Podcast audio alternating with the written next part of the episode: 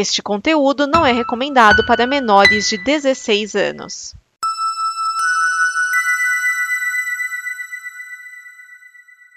Obrigado por dar play neste programa.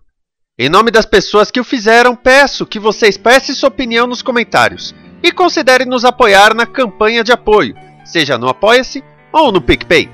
As informações e os comentários estão em nosso site comboconteúdo.com. Agora, fique com o programa.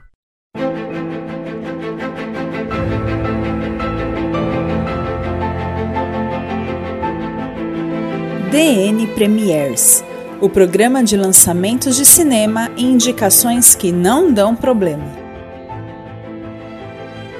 Neste programa estão Edson Oliveira, Márcio Neves, Bruno Urbanavícios, Cláudio, o Dragão Dourado, Marcelo Grisa, Vinícius Schiavini.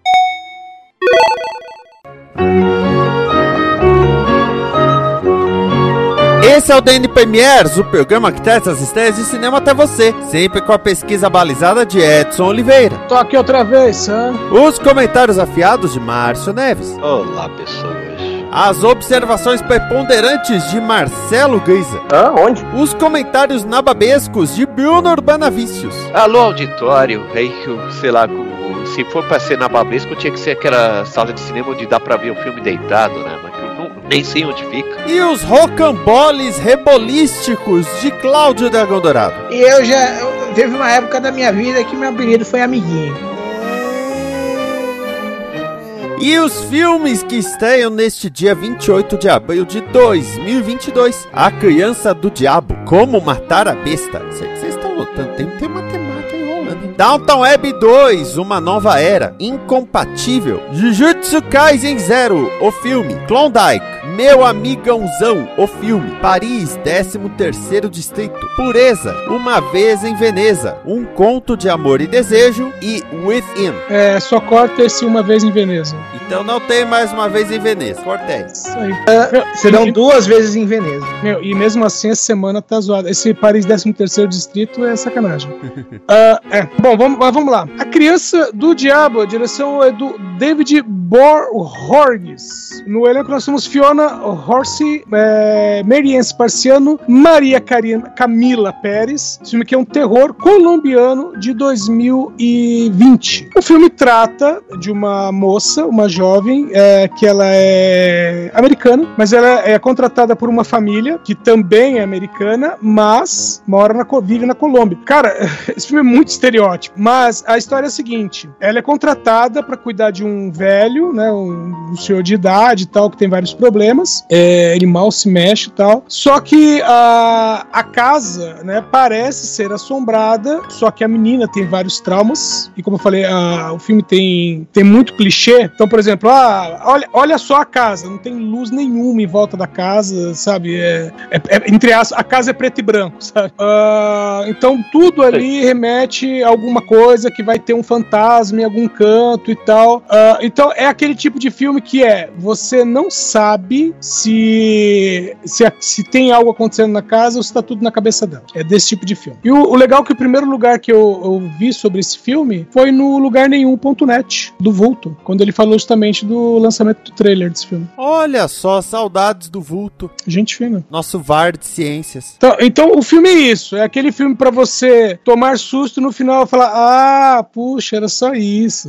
Ou então você- você tomar susto na hora que você fala, ah, é tudo mentira, aí aparece um monstro de verdade. Ótimo, vamos seguir. Versão brasileira Herbert Richards. Bom, segundo filme, Como Matar a Besta, direção de Agostina San Martin. No elenco nós temos Ana Brum, João Miguel. Esse filme aqui é um misto de drama, suspense, fantasia e terror. Produção, co- coprodução Chile, Argentina e Brasil. Filme de 2021. Cara, é parecido, tá? É bem parecido. Só que assim, você tem uma jovem de 17 anos que é, ela vive no Brasil e aí, é, quer dizer, ela viveu no Brasil, ela era ela e o irmão. Aí o, ela tá indo, ela saiu de, tá saindo de Buenos Aires e tá indo pra casa da tia dela, que mora numa cidadezinha fronteiriça. Só que o que acontece? Ela perdeu o contato com o irmão. E aí, quando ela chega na, na cidadezinha lá fronteiriça, ela vai ficar com a tia. Então, tem algumas coisas que é: não tem sinal de celular na cidade. E já avisam pra ela que tem uma besta, né? Porque o filme é meta- parte falado em português, parte falado em, em espanhol. E aí eles falam que tem uma besta, uma bestia, né? é, nos arredores ali, assombrando o mato. Então é perigoso ficar na rua após o pôr do sol, né? Então o, o filme ele fica nessas de a menina andar pra caramba pra chegar num telefone público pra tentar contato com o irmão, enquanto tem um bicho rondando pela cidade que ela, ela não sabe dizer se o bicho existe realmente ou se ela só tá assustada com a história que os outros contam pra ela. E o filme é isso. Ótimo, vamos seguir. Versão brasileira Herbert Richards. Agora vamos pro que interessa, vai. É Isso. o filme que eu quero assistir. Cara, esse é filmão. Dalton Web 2, Uma Nova Era. E é isso aí. Ah, Dire- não, não, não, não. Tá, não. tá. Direção do Simon Kurtz, no elenco nós temos Hugh Bonneville, Jim Carter, Michelle Dockery e mais todo mundo, tá? Que tava ali na série, né? Meg Smith, ah, o Alan Leach, Jim Carter, Brandon Coyle, Kevin Doyle, blá blá blá. E tem mais gente chegando, tá? Hugh Dance, Laura Haddock, Natalie Bay, Dominic West, Jonathan Zakar. É justamente por isso, esse monte de gente, que eles dessa vez não vão ficar em Downtown. Eles vão pra uma vila na França. O melhor estilo Mamma Mia 2. Não, Ah, a- a- agora o mais legal da trama é que a condessa viúva descobre que o amor do passado dela morreu e deixou pra ela a vila na França. É, inclusive no trailer tem a pergunta, né? Peraí, como é que a pessoa deixa pra você uma vila na França e você nunca falou disso? Aí ela fala, eu também tenho direito a manter os meus segredos. Meu, a Meg Smith tá com aquela cara mesmo ou ela tá maquiada pra parecer muito mais velha? ela ela tá, tá maquiada. Porque assim, a série Downtown Web, Downtown Web foi uma série, pra você que não sabe, é, ela foi de 2010 até acho que 2016. Acho que 2015, hein? 2015. Ela teve seis temporadas. É uma série britânica da ITV. E o que aconteceu? Em 2011, ela estreou nos Estados Unidos na PBS, que é o canal público, no que eles chamam de Masterpiece Classic. Eles basicamente jogam lá tudo que eles compram da Inglaterra. No Brasil, a série passou na GNT e na TV Cultura. Tá, só pra situar e atualmente está no Prime Video. É, essa série é sobre a, a abadia de Downton. Downton seria um condado, então tem o conde e a Meg Smith faz a mãe dele, que é a condessa, a condessa viúva. A série começa a se passar em 1912, quando o Titanic afunda, porque no Titanic estavam os dois herdeiros do conde. O conde só teve filhas mulheres, então um, um sobrinho dele que ia herdar o título de conde e ah, o castelo e tudo mais que tem direito. E ele morre no Titanic. Esse, esse é o princípio da série. A, a série acabou, a, a história está em 1926. Calcule aí. O primeiro salto já é na segunda temporada, porque a segunda temporada é a Primeira Guerra inteira. Ah, É. Primeira Guerra Mundial inteira. É praticamente Star Trek Discovery. E a série terminou em 1926, né, cronologicamente, porque a Meg Smith já falava que não fazia sentido a personagem dela ainda estar viva. Ela falou literalmente isso. Ela falou: "Olha, é a sexta temporada tem que ser a última porque não faz mais sentido a minha personagem estar viva". E por isso encerraram a série. O, por que que for, estão sendo feitos os filmes? Foi feito um, agora esse é o segundo. Porque quando a série estourou nos Estados Unidos, ela já estava acho que na quarta ou quinta temporada. Então os americanos nunca ficaram muito contentes com o fato da série ter acabado. Esses filmes são feitos com dinheiro americano, tanto que pode ver que o nível de produção já é outro, né? E eles fizeram isso de envelhecer a Meg Smith no, no filme para justificar é, um pouco a ideia da idade da Condessa Viúva, porque a- o filme eu acho que já é anos 30, então já não, não, não faria sentido nenhum a, a, Olha, a Condessa pelo- Viúva tá viva. Pelo figurino é anos 20. Anos 20 ainda? Pelo figurino é anos 20. É porque terminou em 26, então. É, então deve ser. Então um pouco antes do Crash, quem sabe? É, Ixi, é- é- só que esse pessoal é tão, é tão rico, acho que eles nem sabiam, nem, nem vão saber que teve um crash na bolsa. É, esse é, é, ele provavelmente não investiu na bolsa pra sentir o crash.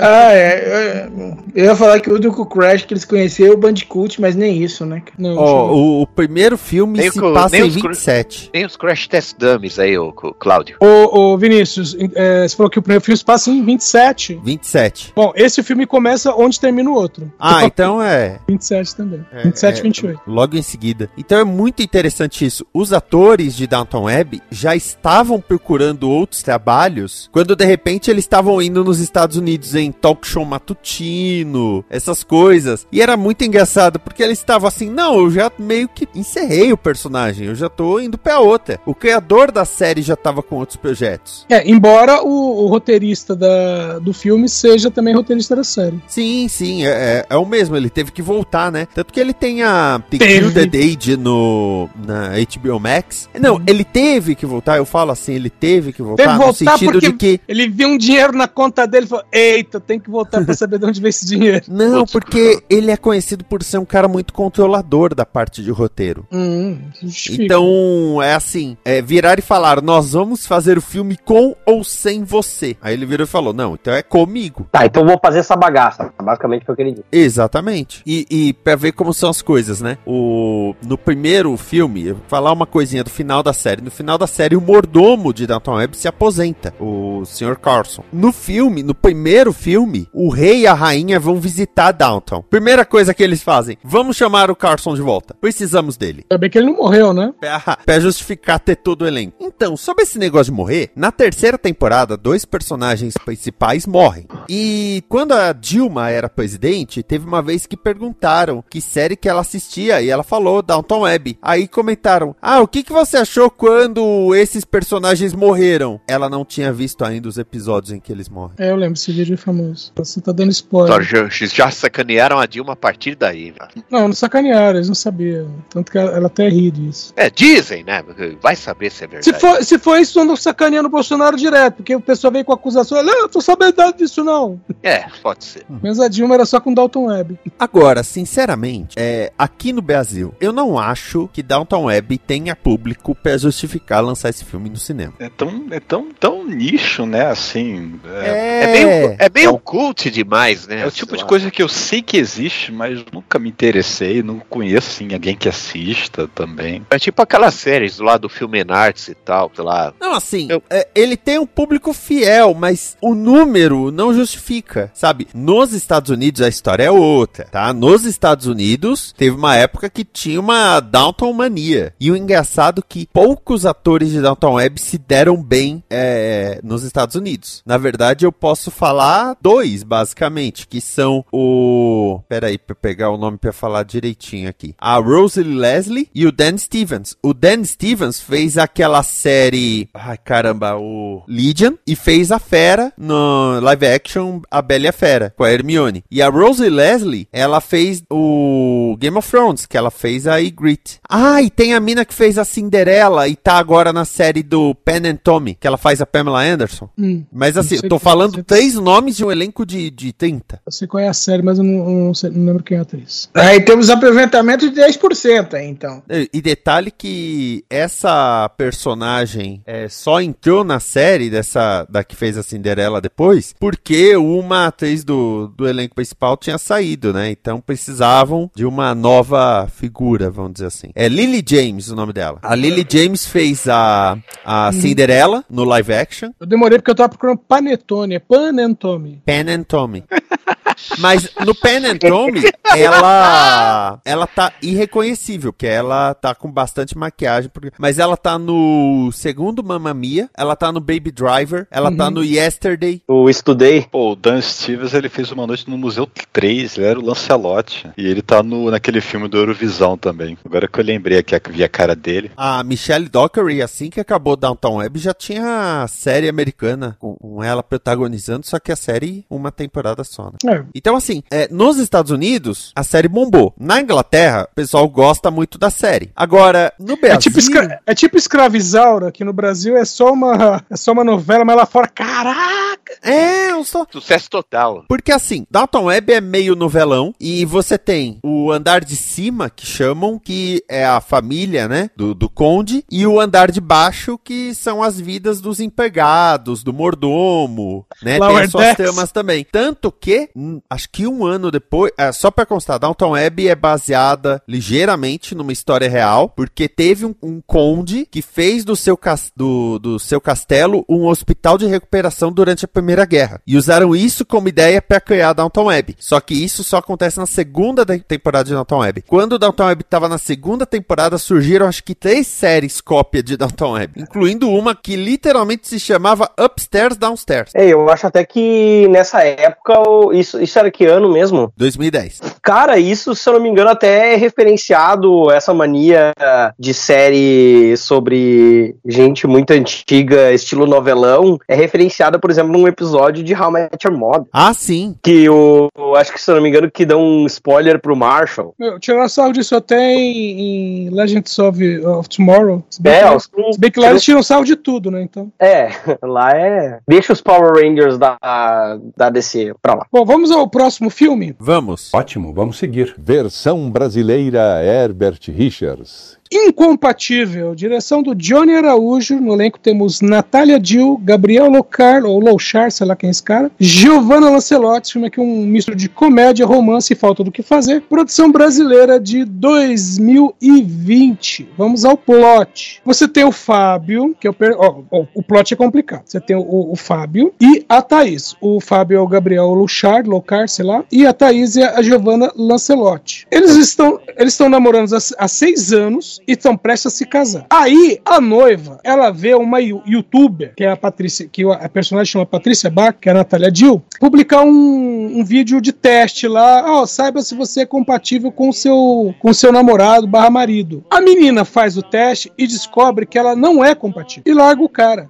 do nada. Aí o cara fica puto, e o que que ele faz? Ele vai se vingar. E como é que ele se vinga de uma youtuber? Fazendo um canal no YouTube. E aí ele faz um canal no YouTube chamado O Incompatível, em que ele fica mascarado, ou pelo menos o rosto dele não aparece, né? Coloca um emoji na cara dele, e, e ele fica refutando os vídeos que a, que a menina faz, né? Então, assim, ele sabe quem ela é e ela não sabe quem ele é, não sabe qual é a cara dele. E aí ela quer descobrir, e mais ainda, o produtor dela quer descobrir porque o cara tá ganhando cada vez mais views, né? Então o produtor quer saber quem é o cara pra faturar em cima. Nisso, os dois, vamos dizer, em suas identidades civis, lembrando que a identidade civil dela é a mesma. Só que ela não sabe que o cara, que o Fábio, né, é o, é o incompatível. Eles acabam se esbarrando num dia, vamos dizer, meio que sem querer, e acabam conversando e se interessando um, por, um pelo outro. Os dois acabam se apaixonando. Lembrando, ela não pode saber que ele é o incompatível. E aí, quando ele pensa em largar tudo pra lá e viver com ela uma história de amor, a ex dele ap- reaparece. E querendo continuar de onde tinha parado. E aí, como é que ele, né? Vamos lá, desenrolar do filme, como é que ele vai explicar pra ex que agora ele tá namorando justamente a mulher que fez os dois se separarem? Azar da mulher que se separou por causa disso.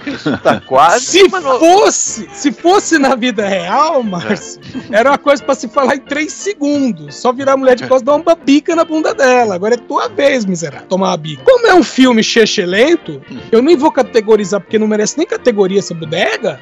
Fica um correndo, um, um correndo atrás do outro. Aí eu fui ver, né? Falei, meu, quem que se arrisca fazer esse tipo de coisa, né? Aí eu fui ver quem é o roteirista. Cara, eu, eu vi uma crítica em que o crítico ele tenta elogiar o filme e não consegue. Ele fala: existem filmes brasileiros que são feitos com vistas para o Oscar. E Esse existem. não é um deles. Não, e ele fala assim: e existem aqueles que não estão nem aí. Esse aqui, ele fica no meio termo, mas não consegue também.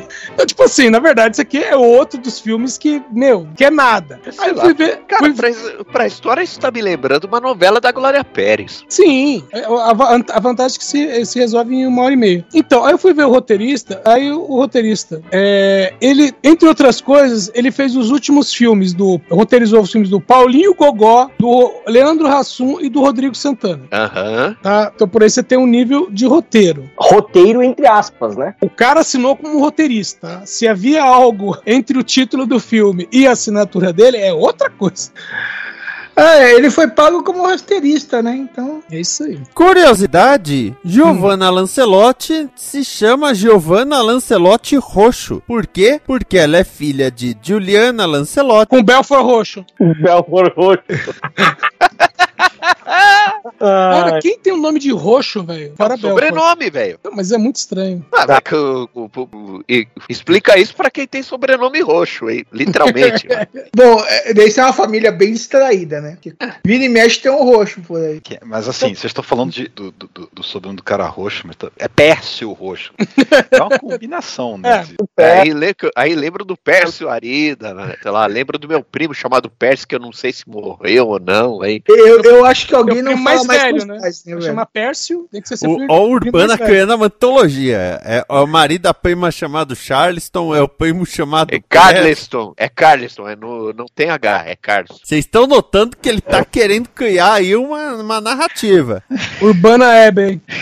Urbana Verso. Bom, vamos no próximo filme. Ótimo, vamos seguir. Versão brasileira Herbert Richards. Jujutsu Kaisen Zero. O filme. É Kaisen, né? O... É Kaisen. Kaisen. Jujutsu Kaisen Zero, é assim que fala. Jujutsu. é é? Jujutsu Kaisen Zero. Jujutsu Kaisen, Jujutsu Kaisen Zero. Kaisen Zero. Bom, dire- direção do Park Cheung-woo. Esse filme aqui é uma animação com, anima com ação, drama, fantasia, bichos. Produção japonesa de 2022. Nosso diretor é coreano. É, o, É, eu reparei nisso também. Aliás, eu, eu assisti né, a, a série, né, Jujutsu, Jujutsu Kaisen, até que curta, 24 episódios, a animação bem feitinha, bem que a mistura de, sei lá, Yu Yu Hakusho com Bleach, com mais algumas coisas. Mano, qualquer coisa que misture com Bleach e sai melhor já tem um bom começo aí. Cara, Bleach, eu, eu- eu não vou dizer que desisti na metade, eu desisti no começo. Cara, o autor devia ser. O autor devia ser chamado of Bleach, né, cara? Ah, eu não posso falar nada porque eu nunca escutei esse disco do Nirvana, viu? Mas vamos lá, a, a série do Jiu-Jitsu é, gira em torno, vamos chamar aqui de escola, que eles chamam de escola secundária, mas não é escola secundária, porque dentro da trama é um pessoal que enfrenta, vamos, vamos falar aqui, monstros, e isso envolve maldições. E essas maldições ah, podem, ser, podem ser magias e, ao mesmo tempo, podem ser criaturas ou ser invocadas por criaturas. Vamos dizer assim, o. né, como é que o pessoal chama lá? O, o MacGuffin do, da, da série é a maldição. A palavra é maldição, que ela pode se manifestar de várias maneiras. E aí, a série acompanha o Yuji Itadori, que é o. Logo no começo, você vê que é um cara forte pra caramba, tal, estudante, e que ele acaba engolindo um dedo, que é uma maldição, justamente quando ele tá combatendo outra maldição, né? Ah, a história começa assim, mas ele acaba indo pra essa escola, vamos dizer assim. Beleza, é, a série acompanhando ele. Esse filme, que é o Zero, entre aspas, se passa, não é bem uma, uma geração antes. A história se passa antes dos acontecimentos da série. Então você encontra a maioria dos, dos personagens dessa escola secundária, vo- é, você encontra no filme, né? Principalmente o, o melhor aluno que tem, que é o Panda, que ele é um panda. E até quando ele é apresentado, o cara fala assim: ah, essa aqui é fulano de tal que controla não sei o que, essa aqui é fulana que controla não sei da onde e ela é de um clã maldito. E esse aqui é o panda que é um panda. E o cara fala: não, não acredito que você vai apresentar o panda apenas dizendo que ele é um panda. Mas é isso, ele é um panda. E aí, né, o- no filme, você tem um, um outro cara que é o. ah, deixa eu pegar até o, o, o, o nome do infeliz, que é o Utah. Não, é, qu- o o, Panda não é nem um pouco espantoso pra quem já jogou Tekken, então. É, ou já assistiu Ramamei, ou jogou Ramamei, que também tem jogo. Só não pode ter visto o filme porque aí ele realmente se odeia. O Yuta, né? Yuta eh, Okotsu, ele, ele, vamos dizer assim, quando ele era criança, ele tinha uma amiga, né? Que ele prometeu se casar com ela e tal, e essa amiga morreu. E aí o fantasma dela ficou preso a ele, como uma maldição, que é essa questão do filme, né? Do, do filme da, da mitologia em torno da, da série e do filme aqui. E aí o que aconteceu? Acontece é que ah, o espírito acompanha ele e também aparece para outras pessoas, mas ele não aparece como uma menina, ele aparece como uma criatura monstruosa, né? E aí o que acontece? Ele a- acaba que os, né, o, os, o pessoal comanda lá o Jujutsu, né, os, o pessoal da escola, é, pegam o, o Yuta e levam para a escola para, entre aspas, ele aprender a controlar a maldição que é a Rika, que é a irmã dele. Então a, a base do filme é essa: é o cara aprendendo a controlar o fantasma da melhor amiga dele. Tá? Ele, lógico, no meio disso vai ter os outros personagens, vai ter várias lutas e a, a animação do filme tá bem próxima da animação da série. Próxima assim, né? É o mesmo estilo de animação, a animação é bem feita, é bem fluidinha. Primeiramente, até que a morte separe o cacete, né? É. e segundo, vamos lá. Jujutsu Kaisen, chegando nos cinemas brasileiros, é uma expansão de domínio da Crunchyroll? Cara, eu não sei, quem tá distribuindo. A, a Crunchyroll é da Sony? É, agora é. Agora é? Então é isso mesmo, porque quem tá distribuindo é a Sony. Sim. Mas, mas eu não sei que. se- é, acho que ela não é a produtora, não. Essa aí deve ser só. Não, não, não, não. É só distribuição mesmo. Vamos ao próximo filme, que é interessante. É, é, ele, ao mesmo tempo que ele é interessante, não é tanto. Mas é a questão de onde se passa a história. Ótimo, vamos seguir. Versão brasileira Herbert Richards. Próximo filme é Klondike, que em alguns lugares está sendo chamado de Klondike, a guerra na Ucrânia. É, e, não tem nada a ver com o joguinho que aparece no, nos propagandas de Facebook. Espero que não.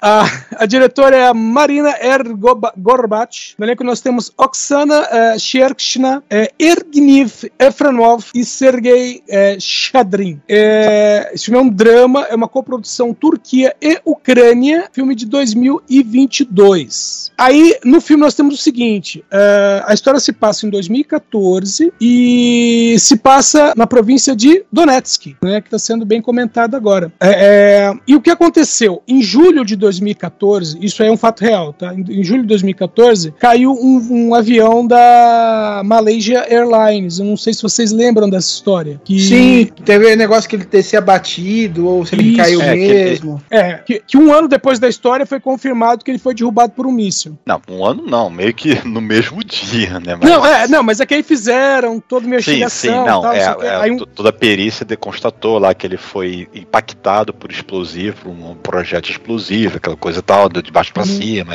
tudo. É, então, é, então é, em 2015, né, falaram assim, ó, com certeza foi o míssil que derrubou e muito provavelmente um míssil russo, né, tinha isso ainda. Então, a, a história do filme, é, se, ela gira em torno de um casal, que é o, o Tolik e a Irka. E aí, o- o- bom, tem essa é, a questão de que cai o avião, aí começa a ter aquela, uma crise, né, é, que pode é, se tornar uma guerra, que mais tarde vai se tornar, que depois, a- a- ho- hoje em dia fala-se de conflito na, na Ucrânia, mas já tem conflito, conflito acontecendo na- nessas, nessas regiões né, de Donbass Donetsk, já desde justamente 2014, né, que já vem acontecendo conflitos ali. E então gira em torno desse casal, porque eles vão ter que sair dali, né, é, porque o, tem essa coisa que o avião caiu muito próximo ali, e aí o, o, o ele é, é, é bem chamado, né, ele tem uns amigos assim, aqueles meio brutos, que querem que ele se junte a, vamos dizer assim, a um grupo de separatistas pró-Rússia, né? E enquanto isso, o irmão da Irka, o cunhado do, do Tolik, ele é aquele cara mais nacionalista e acha que tanto a irmã quanto o cunhado estão traindo o país, né? Então a- aí o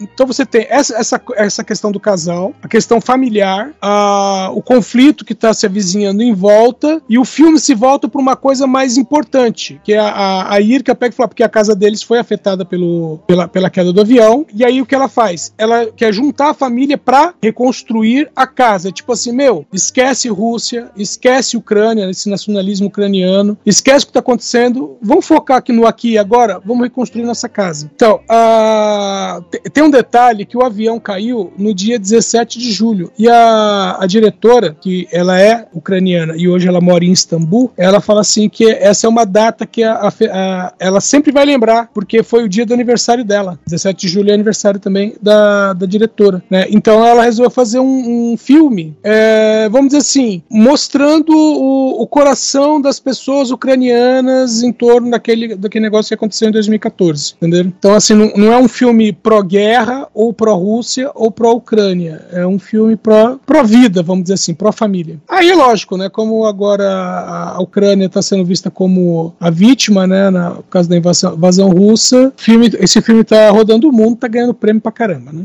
Que é o que dá pra fazer. Próximo filme que tem menos ainda pra ser dito.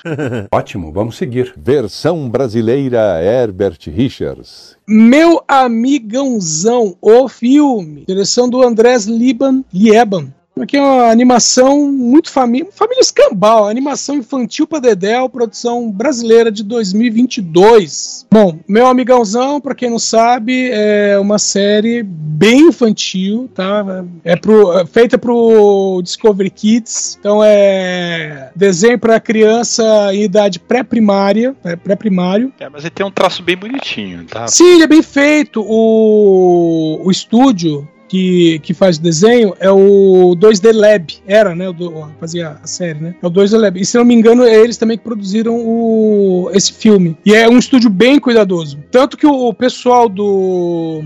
É, não todo mundo, né? Mas algumas pessoas que trabalhavam nesse, nesse nessa do- é, 2D Lab é o pessoal que faz, entre outras coisas, o God Mode, né? Que hoje cada um tá num lugar, inclusive um deles, né? Que é o Paulo Antunes, até participa do Rick and Morty. Que, aliás, se você for ver Rick e Morty e for ver Meu Amigãozão, Meu Amigãozão tem, uma, tem um desenho, pelo menos, mais bem feito. né? Aí é o estilo, o estilo. É. Eu nunca vi esse desenho, até por causa que é pra criança, né? E eu quase não vejo televisão, mas tô vendo as imagens aqui. Ele passa um quê de mansão Foster? Sim, é, com uma diferença. Que na mansão Foster, os amigos imaginários, eles existem, né? Nesse meu amigãozão, eles, ah, os animais são amigos imaginários mesmo, as outras pessoas não veem. Inclusive, eu só vi um episódio da série que o, o amigãozão do Yuri, né, que é o vamos dizer assim, o protagonista, é um elefante. É, é um elefante. Eu não sei o que é aquilo. É, parece um índiozinho. É, então, ele é um elefante. O episódio que eu vi é justamente o elefante. É, é o menino com o elefante viajando num balão, né? Eu, peraí, né? Tem umas coisas muito erradas aí pra você fazer um desenho infantil, tô colocando umas coisas muito erradas nisso. É, então, assim, bom, vamos lá. A trama do filme, né? É, é porque o Yuri tem o amigãozão dele e eles usam esse nome, amigãozão, tá? Então ele tem o dele e os amigos, outros amigos dele, tem, cada um tem o seu, né? Que todos são animais estranhos. E aí o que acontece? As famílias deles é, resolvem mandar as crianças, né, para uma espécie de um acampamento, né, da criança. Só que antes deles embarcarem no ônibus, os amigãozões, amigãozões, eles, vamos dizer assim, saem correndo e mostram um novo mundo, é tipo um portal para um outro mundo, onde as crianças entram e veem que tem outros amigãozões e tem várias outras coisas. Só que o que acontece? Esse lugar que eles entraram, né, esse outro mundo, esse mundo de Oz para pessoas medicadas, tem ali um vilão que na verdade o que ele quer fazer é juntar todos os amigos imaginários nesse mundo dele. Inclusive o, o nome do cara é Duvidundum, Duvidudum, e o pessoal fica fazendo piada com bumbum o tempo todo. Ou, ou seja, o cara que criar uma mansão Foster. É, mais ou menos isso, né? E aí o, o que vai acontecer, era aquela velha história, né? Ele separa os, os animais das crianças e aí os animais vão salvar os outros bichos que estão presos lá e ajudar as crianças e por aí vai. Isso é muito estranho. Esse filme tá chegando agora, né? Porque tão, em estão no meio do nada, né? Eu não sei que, que tipo de janela eles estavam esperando, porque ele tá estreando dia 28, depois que já passou, tivemos duas semanas com, com feriado, com fim de semanas prolongados, né? E não estreou, vai estrear agora. É, é o, é o dia que sobrou pra não bater de frente com, sei lá, animais fantásticos ou sei lá o que. É, tá chegando também o. o Doutor Estranho. Ah, Doutor Estranho, isso. Então tem que aproveitar as duas, três semanas antes do estreia do Doutor Estranho aí, que vai obliterar os cinemas. E, e quando a, a bilheteria do Doutor Estranho estiver diminuindo, vai entrar Thor, né? Amor e Trovão. É. É, fazer o quê, né? É, foi o que deu pra fazer. Bom, vamos ao próximo filme. Ótimo, vamos seguir. Versão brasileira Herbert Richards. Paris, 13º Distrito, direção do Jacques Audiard. No elenco temos Lucy Zhang, Makita Samba, Noemi Merlan. Esse filme aqui é um misto de comédia, romance, drama. Não, na verdade é um filme de nada. É um filme sobre nada com nada. Produção de 2021 e ele é, Márcio... O filme francês obrigatório da semana, mas eu preciso perguntar, tem alguma relação com aquele filme do ou É... Não, não, e é uma maldita sacanagem pra atrair público, porque o título original desse filme é Les Olympiades, que é o Oh. nome, que é o nome do bairro na, na em Paris. tá? É o nome do bairro. Só que esse bairro realmente ele é o 13 terceiro distrito dentro de Paris. Que é o que dá o nome do, do filme lá de 2004, B, Exato. B13, Isso aí. distrito, coisa assim. É, P13, exatamente. Só que o título original desse filme aqui não é 13 terceiro distrito, é o nome do bairro só, Le- Les Olympiades. E, e então, quando eu disse que Um filme francês com parkour. É, meu, não duvido nada que nego vá no cinema e acaba assistindo esse filme por engano. Vai se arrepender muito. Cara, esse filme aqui é o seguinte: ah, é um filme artístico, primeiro. Segundo ponto, o, tac- o tal do Jacques Audia- Audiard, ele é, é parisiense e ele cresceu nesse 13 terceiro distrito, né, nessa, nesse Les Olympiades. E, assim, esse filme ele fez como se fosse uma homenagem ao lugar onde ele cresceu. Então o filme não tem uma história. O filme tem um grupo de amigos ah, e mostra, vamos dizer assim, o trabalho deles, de alguns deles, o, ah, alguns outros na faculdade e o mais importante, todos eles adoram fazer sexo. Então você vai ter eh, um casal juntos, depois eh, o cara com uma outra menina, menina com outro cara, depois o cara com outro cara, menina com outra menina, eles vão se meio, sabe? O, o filme é, ele é isso. Ele não tem uma história, ele não tem um ponto de partida, ele não tem um ponto de chegada. Ele é só uma série de sketches, só que sketches dramáticos, mostrando es- esses jovens de Paris eh, vivendo. E é isso, só isso. tá? Não tem uma, uma história. O máximo que tem, assim, pra dizer assim, ó, eh, isso aqui é pra dar um destaque é a maior parte do filme é em preto e branco e algumas coisas são coloridas. tá? A parte colorida normalmente é pra mostrar um momento feliz na vida de alguém e as partes tristes é mais melancólica. Mas o filme praticamente quase todo, praticamente todo é preto e branco. Pouquíssimas coisas são coloridas. Você é basicamente um slice of life do- de parisienses jovens. Isso, exatamente, é isso. Só que, é, só quando você fala Slice of Life, você tá pegando um, um- meio que seja um trecho da vida, né? Ou alguns filmes, você pega Moonlight, por exemplo. Moonlight, que ganhou Oscar e tal. É um filme que o pessoal chama de construção de um personagem. Você pega três pontos da vida dele, é, a história não tem exatamente um começo, ela não tem exatamente um fim, mas aquela história define o que é o personagem, né? Dá um, um arcabouço tridimensional pro personagem. Então, esse filme aqui especificamente, ele não tem isso. tá? Não chega a ser um slice of life. É só, é como se fosse um conjunto de slides, vamos dizer assim. São slides em movimento de dos jovens parisienses. Ó, é a fatia da vida, só que a fatia escorregou e caiu tudo recheio. Por aí. É uma torta de epa. Bom, vamos ao próximo filme que é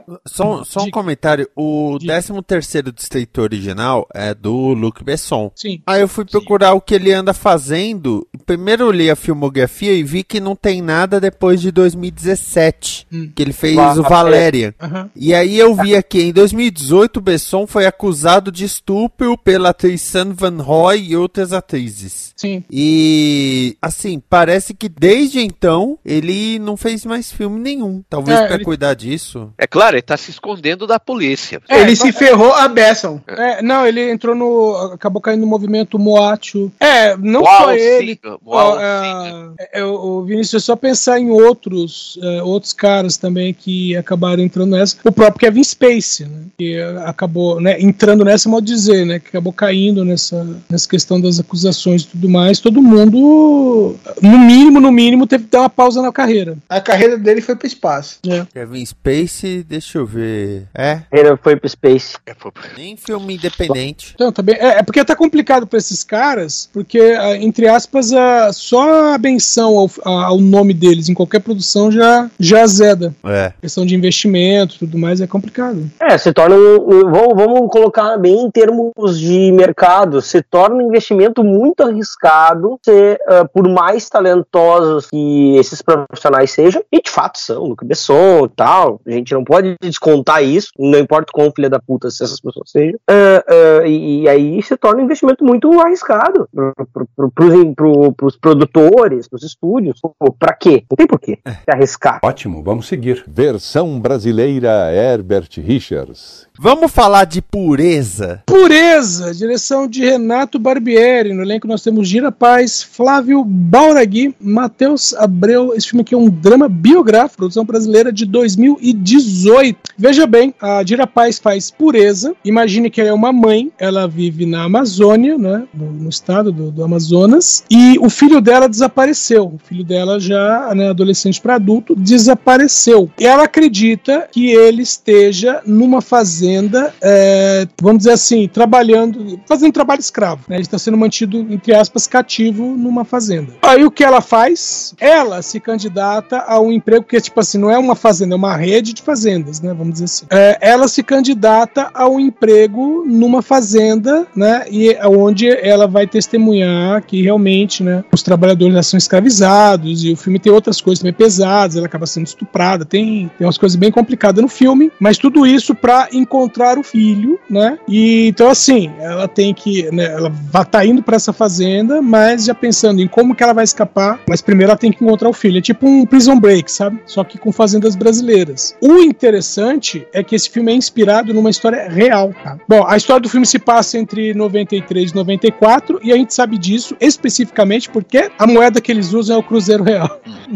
é fácil, né? É, meio assim, você fala assim, ah, é Cruzeiro, ah, é. Aliás, é muito estranho você ver um capataz de fazenda falar, nós lhe pagaremos 500 cruzeiros reais, sabe? O capataz de fazenda ia falar, ou ia falar 500 reais, ou ele ia falar pagar, 500 vai pagar 500 cruzeiro aí. Exatamente, ia falar cruzeiro, não vai falar cruzeiro real, mas beleza. É. E aí? Ah, e o nome do filho dela é Eduardo? Não. Porque ia ficar um filme educativo. Por quê? Ai, meu Deus! Não, che não cheguei, né? Não, não- alcancei. Não, não fui lá também, não. Ai, ai, ai, meu Deus. Ô, Dragão, esclareça, por favor. Educativo. Edu! Ah, educativo. Cacete, Dragão. Não sei o que tem no, não sei o que tem no seu copo, mas alcançar. Ó, o Dragão, não sei o que tem no seu copo, mas empurra, por favor, pra longe de você.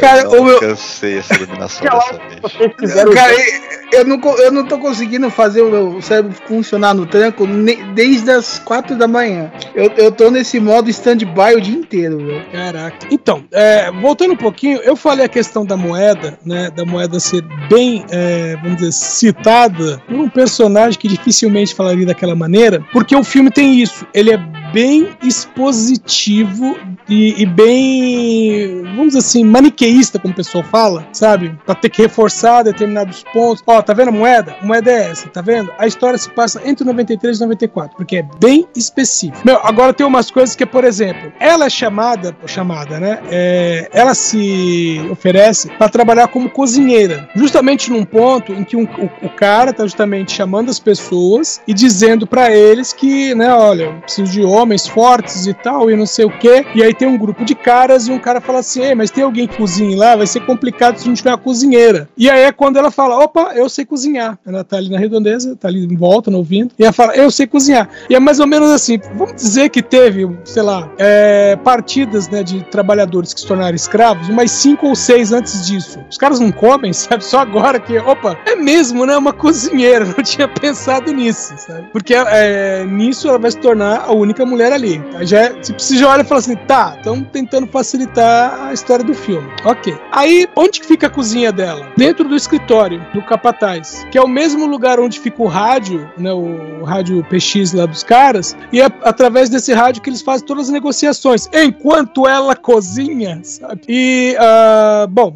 aí a história é essa, né? Ela tentar descobrir onde está o filho. É, spo- é, spoiler, ela vai descobrir onde está o filho, tá? Ela vai procurar, ela vai denunciar explicar todas as maldades que estão acontecendo, vai ter um arrependimento geral. E se você não quiser assistir o filme, assista o trailer, porque a história inteirinha do filme tá no trailer, inclusive o final. É, básico, né? O final, o final tem direito a ela hum, depondo na, na- no Congresso, o pessoal assinando uma lei contra a escravidão e todo mundo aplaudindo. Ai, ai. Eu, tá, né? Todo mundo aplaudindo e indo pra pizzaria, né? Não é, porque ainda tem isso, porque o, evidentemente no Congresso tem senador e deputado que estão recebendo um por fora, né, Pra fazer vista grossa, mas não faz diferença.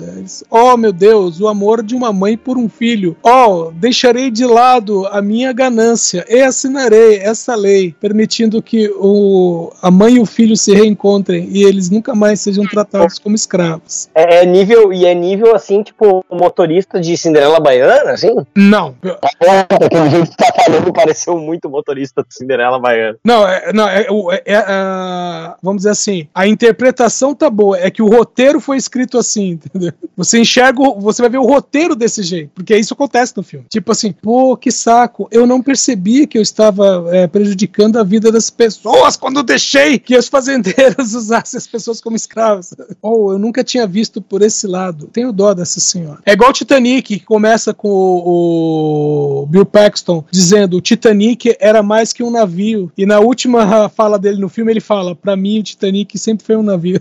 Foi apenas um navio. Vamos ao próximo filme? Ótimo, vamos seguir. Versão brasileira Herbert Richards. Um Conto de Amor e Desejo, direção de Leila Balsit, com Sami Altabali, Aurélia Petit, Belamini, Abilda Malek. Esse filme aqui é um drama romântico, produção de 2021, e ele é a esquias. Peraí, ele é o filme francês bônus da semana?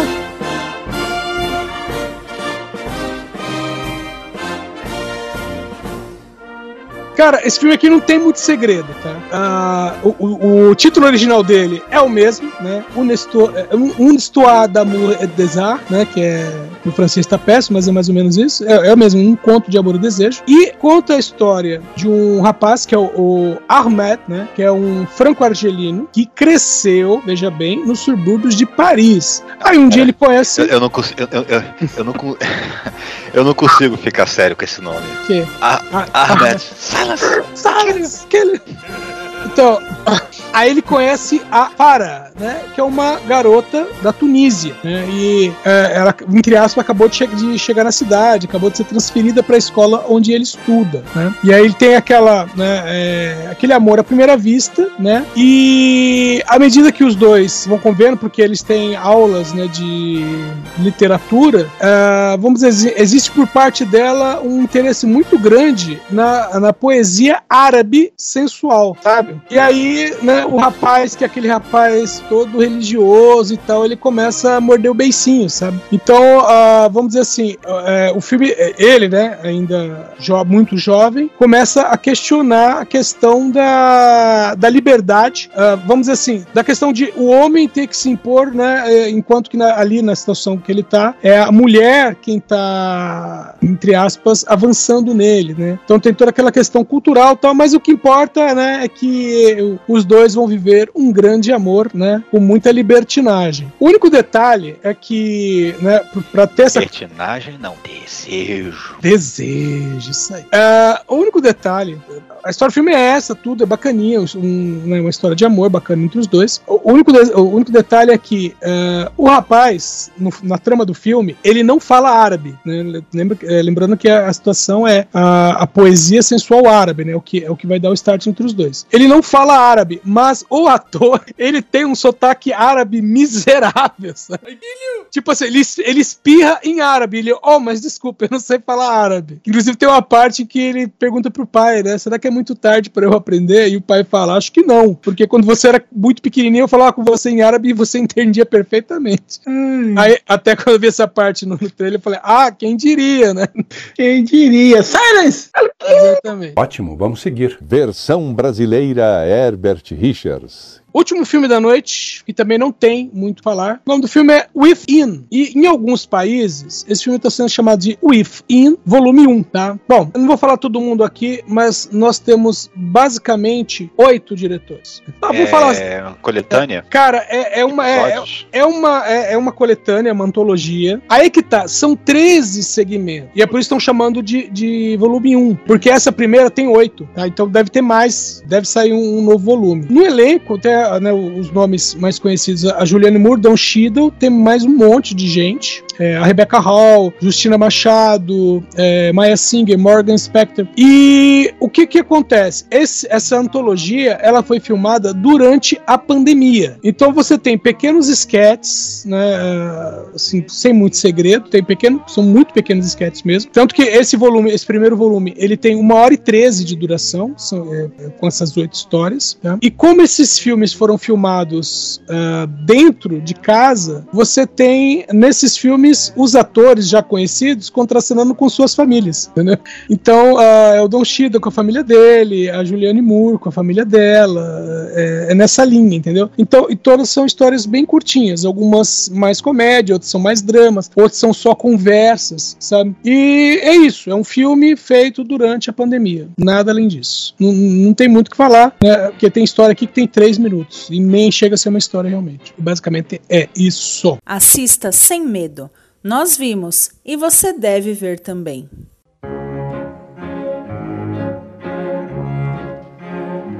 Assista Sem Medo é o quadro em que cada um de nós indica um filme para você assistir no conforto do seu lar. E eu vou começar com um filme de 2010. Filme dirigido por George Tillman Jr. Eu assisti esse filme na virada do ano, naquele momento que você não tem muito fazer, aí tá passando aquele filme meio bosta. E outro dia eu passei pela Record e a Record estava passando este mesmo filme. E eu acabei parando para ver de novo. No elenco nós temos Dwayne Johnson, Meg Grace, Billy Bob Thornton, Carla Gudino e Jennifer Carter. Eu estou falando de Rápida Vingança. É esse filme, o The Rock, ele é um cara que junto com o irmão, eles assaltaram um banco. Só que o problema é que depois uma gangue abordou os dois querendo saber onde estava o dinheiro e assassinou o irmão dele. Passam-se alguns anos, ah, e filmaram. Passam-se alguns anos e Dwayne Johnson, também conhecido como The Rock, decide se vingar. Ele decide ir atrás dessa turma que matou o irmão dele. Então ele vai atrás de, de um por um e, e nisso, por exemplo, tinha. É engraçado que a, a gangue é tudo cara. Como é que eu vou dizer assim? Fisicamente apto, né?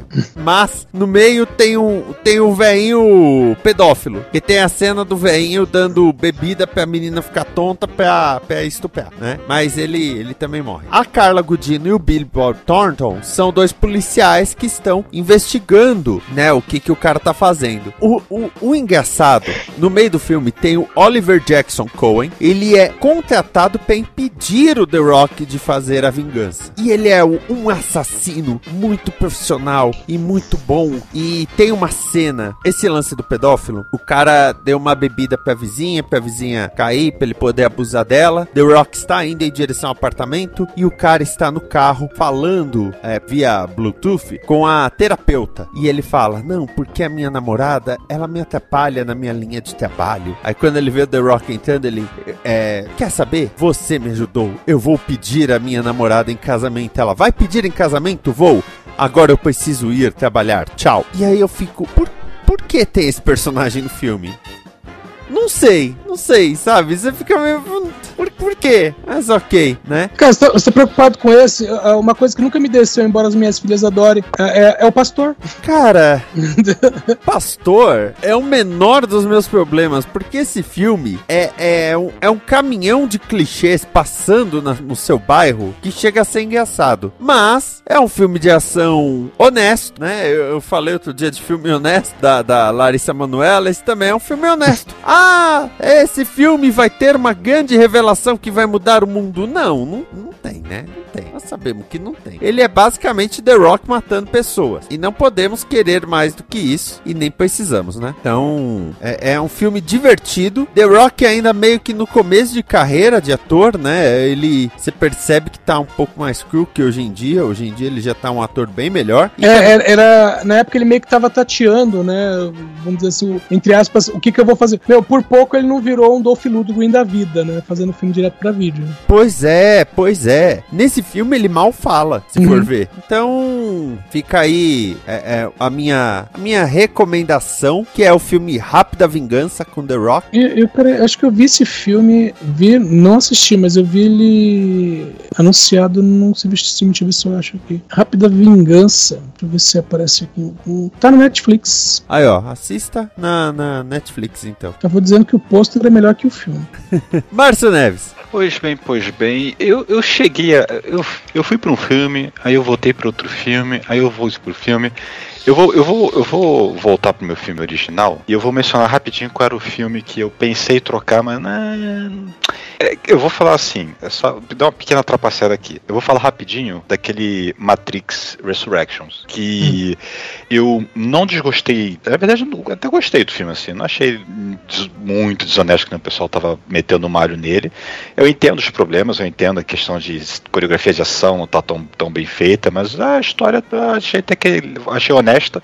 E, e, e isso pega aquele gancho que o, o, foi o mencionado lá num, num dos filmes que foi apresentado, que é naquela base do tipo, se você não fizer, a gente faz mesmo assim, né? Que foi o que a, a, Lana Wachowski acabou tendo que fazer. Não, peraí, se, se vai ser feito, deixa pelo menos que eu faço, eu escrevo, porque ainda, aí a culpa é minha, pelo menos. Não, não quero largar meu filho por aí, não. Apesar de que a, a, outra não, não, não- quis participar também do, do- da produção, só ficou só na mãos da- das mãos da Lana mesmo.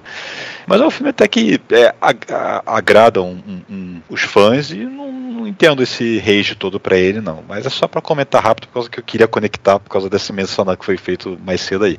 Mas o filme que eu quero apresentar mesmo é, é, é um filme de 1959. Ele é, um, ele é considerado um dos clássicos do cinema, coisa assim, né? Que é dirigido por William Wyler e protagonizado por Charlton Heston. Eu tô falando de Ben-Hur. Quem aqui já viu Ben-Hur? Só pra eu ter curiosidade. Eu já vi há muito tempo. Eu já, eu já vi e tem o DVD. É, eu, eu, eu acho esse filme Pera, muito. pera, é, pera, uma ligeira interrupção. Dragão, é por isso que você não tem namorado. Ah, é, ô Esquias, depois recorta esse trecho, porque eu tava querendo fazer uma vinheta disso. Mas é, eu devo dizer que ele é um filme longo. Ele é um filme muito longo. Que o, da- o DVD do Dragão deve ser até dividido em dois discos, por causa da, da duração do filme. E ainda se, se não for três, por causa que o filme tem, pra DVD, três horas e meia. É muito filme. É muito filme. É muito, é muito, é muito chão, mas é muita duração. Mas esse filme, ele é, ele é um filme que quando eu vi a primeira vez, assim, picado na TV e tal, quando era mais novo e tal, ah, não achei lá grandes coisas. Mas depois eu peguei, eu sentei. Teve uns momentos, teve uma época, uns meses assim, né, que eu pegava filmes no locador e sentava pra assistir junto com meu pai. Então eu vi Ponte do Rio Kuai, Os Canhões de Navarone, e o Ben-Hur foi um desses, né? Porque, ah, pega filme tal, pega filme tal, vamos ver final de semana, tá. Ele dormia durante vendo os filmes e acabava quem via, quem via eu via sozinho. E esse filme é, é muito bom, é um filme que se a pessoa não viu ainda na vida, precisa ver, por causa que ele é sensacional. Tem um filme que copia um pouco o jeitão dele, assim, de 2000, 2001, com o tal de Russell Crowe, né, que, que lembra um pouco o, jeitão do filme, né, mas não, história não, não, não- é tão próximo assim, não. Que com alguns até tentam dizer que, que são uma cópia do outro, mas não acho que seja, não. É, o Ben-Hur, né, Judá Ben-Hur, que é o nome do nosso protagonista aí, do Charlton Heston, ele é um judeu que vive lá na... ele é dono, um judeu rico lá, no- é, meio playboyzinho, vamos dizer assim, né, que, que vive lá na Judéia, lá por volta do ano 26, e ele tem uma mãe, tem uma irmã e tal, ele é o chefe da casa, co- coisa e tal, né? Se apaixona pela filha lá de um escravo que ele tem, que aí é, tem todo um conceito do- dos escravos da época, né? Que eles não, não era esse conceito racial, então eles eram Uhum. meio como uma pessoa ter uma dívida, me, me vendi pra poder pagar essa dívida, entendeu? Então É, é, tinha tanto- muito disso nessa É, época. e, e tinha o conceito também que, entre aspas, a cada sete anos as dívidas eram perdoadas, né? Então, vamos dizer, se o cara estava prestando serviço por causa de uma dívida, em no máximo sete anos ele era libertado. Tá, não, mas isso não é muito diferente do que a gente tem hoje em dia, né, gente? Vamos contar. Você, porque eu consegui limpar o meu nome do Serasa. Mas enfim, é, ele tem a vidinha dele lá e tal, né? Só que é, ele tem um desentendimento lá com um cara que é um figurão local, que é o Messala, que, é, que eu não sei se ele é um magistrado, um governador, uma coisa assim, né? Não lembro mais dos menores. E que o cara até tenta ver se ele denuncia lá umas insurgências, coisa assim, gente tutorial de romance, e ele desconversa, diz que não, não, não sabe de nada e, e meio que ficam embicados, assim, eles ficam, não, não se bicam. Aí o que acontece, né? Tem um, um desfile, né, de, de do, do, novo governador, né, da, da, da, região, né, que é o, o Valérios, Valérios Gratos, o nome do cara que quando passa ali com a carruagem dele, né, sei lá, o cavalo do lado do, do da casa do Judá, é, tem umas telhas soltas, né, que com pisoteadas dos cavalos e tudo passando, né, elas pum, caem no chão, assusta o cavalo, o cara cai, quase morre, né, mas assim, foi um acidente, não dá pra dizer que o cara jogou as telhas de propósito no chão para poder provocar isso, né, mas o tal do lado do, do, do desafeto dele, né, aproveita essa, essa, essa oportunidade e condena o cara a trabalhar na, na na, nas barcas, já tem um nome lá. É, é, galés? As galés, exatamente, né? Pra poder ser remador, remador escravo, né? Pra pagar lá a penitência dele lá na, na condenação dele. E ele vai lá, ele fica três anos trabalhando, trabalhando nisso, até que eventualmente tem um ataque lá, o navio é, é, que, que ele tá, né, tendo um combate lá, é afundado, só que ele consegue resgatar o máximo de escravos, soltar o pessoal que tá amarrado. Ele é o único que não tá amarrado, por causa que ele ganha a confiança do dono lá, do dono não, né, do capitão, vamos dizer assim, né, do barco tal. E ele ajuda, a, salva o cara e, e, e salva o quantos escravos ele consegue, né, eles ficam a deriva, mas são resgatados depois. O cara tenta se matar, mas ele impede e tal, e ele meio que uma dívida assim, e, o, o e ele bota o, o, o, o Ben-Hur pra poder é, trabalhar em é, como um gladiador, né, para poder é, ganhar a vida. E ele vira um cara muito conhecido, assim, um, ganha uma fama em cima disso, né? E tem um desenrolar da história aí, porque são três horas e meia de filme, né? Eu tô, tô tentando resumir sem dar muito. É, é, difícil dar spoiler porque é tanto filme. Que, é, muita, é, fale, é, uma vida, né? O filme é uma vida. É uma vida mesmo, por causa que o filme começa no ano 26 e termina no ano 33. O legal é que no ano, no início ali do, do, do ano mais ou menos, né? Ele, ele, ele ele é meio que ele, ele tem uma situação, né, que é, não imagina isso filme que ele tropeça, cai, que ele tá sendo carregado, acorrentado assim lá para poder trabalhar, né, forçado. Aí tem um, um, cidadão um samaritano passando que ajuda ele, levanta e tal, não sei o que, e, e, e, manda ele embora. É um cara com umas roupas largas, um cabelo comprido, uma barba, né, assim. Meio hippie, né? É, meio riponga, né? Eu conheço esse cara de algum lugar, né? Na Aí, verdade, você nem, você nem vê o rosto dele, né? Você não vê, você não vê. E, e, e mais pra frente tem um a reversal, né? Que tem aquelas. Tem na, na história da Via Sacra, tem lá o lance que o Jesus, quando tá caindo a cruz, ele cai duas vezes, se eu não me engano, né? Não sei se é essa história. E nesse, nesse, nesse meio dessa história, eles metem lá o Judá lá como sendo um cara que ajuda ele a levantar uma dessas vezes, né? No... É, é, é que tem numa das narrativas dos evangelhos, tem uma hora que Jesus não consegue carregar, e aí um cara, né, que na, na Bíblia chamado de Simão Sirineu, uh, ajuda ajuda Jesus a carregar. Ele, ele pega a cruz e carrega. É. É, é que, é que assim, na versão da Bíblia, né, na, na, só fala assim, eles falam assim que ele foi, ele foi constrangido a carregar a cruz. Aí, mas na tradição, é, aí acho que é da tradição romana, é ele que se oferece para carregar. É, então é muito Bom. filme, muita história e claro que tem um lance lá dele se vingar, né, do, do, do cara que provocou todas essas mazelas para ele, mas que é meio conde, né, é meio conde Monte Cristo, porque ele volta, ele volta rico, vamos dizer assim, né? Com poder, força e tal, fama. E, e puto. E muito puto. e muito puto, até por causa que ele acha que a família dele morreu. Por causa que, elas, que ele, a família toda é presa, né? Eles são separados, a mãe e a irmã vão para um lado e ele vai para as galés, né? Aí, quando ele volta e tal, tenta buscar informações, né? ele reencontra essa, a, a, tal da Esther, né? Que, que é a filha desse escravo que era o conhecido, que trabalhava para ele e tal. E ela, com pena, diz que elas, que, que elas morreram, mas na verdade elas não morreram.